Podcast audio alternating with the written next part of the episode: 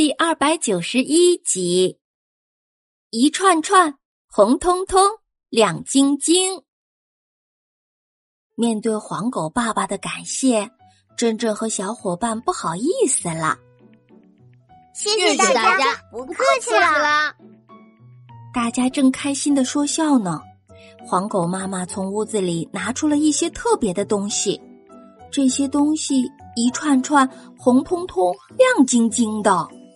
黄狗妈妈笑呵呵的走过来，孩子们，快来尝尝，这是我们这里的特色美味哟。珍珍和特特伸手接过了两串，互相瞧瞧，满脸的问号。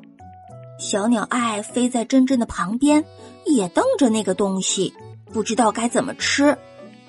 这个时候，小黄狗拿起了这串红彤彤的东西。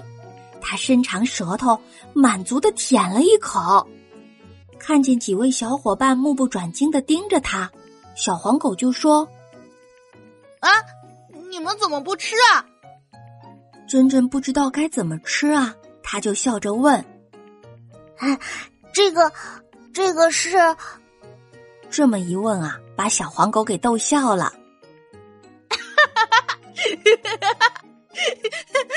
原来，原来你们不认识它呀！它可是我们这里冬天的必备美食啊！它叫糖葫芦，快尝尝吧。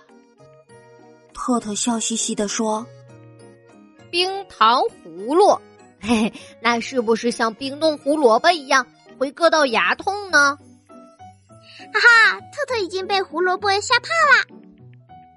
小黄狗听了，赶紧说：“我。”这个呀，会有一点硬，但是酸酸甜甜的味道很好吃啊。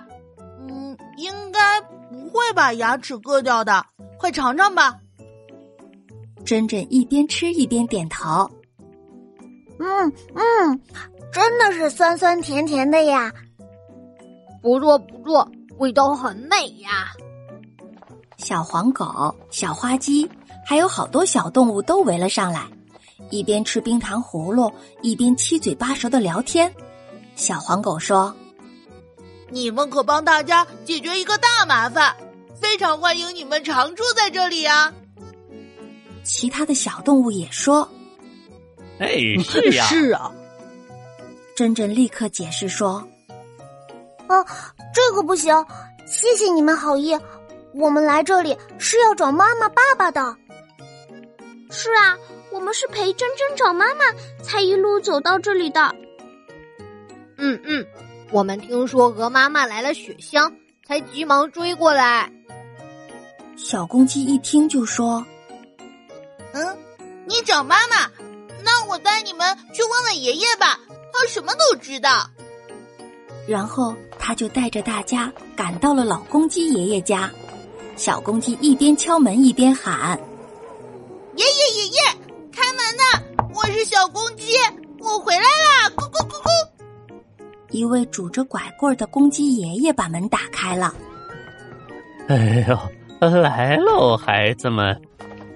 小公鸡介绍说：“爷爷，现在有很重要的事情需要问你。”公鸡爷爷看着小公鸡：“哦，呃，那是什么事情呀？”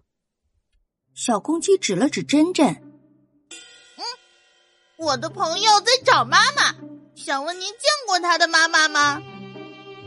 珍珍从包里取出了他的画，指给公鸡爷爷看：“呃，公鸡爷爷，您看，这就是我的妈妈。”公鸡爷爷戴上了老花镜，仔细看了看：“哦哦，见过，见过。”呃，他们前不久来过这里，呃，现在已经离开了。哦，真正的爸爸妈妈又离开了。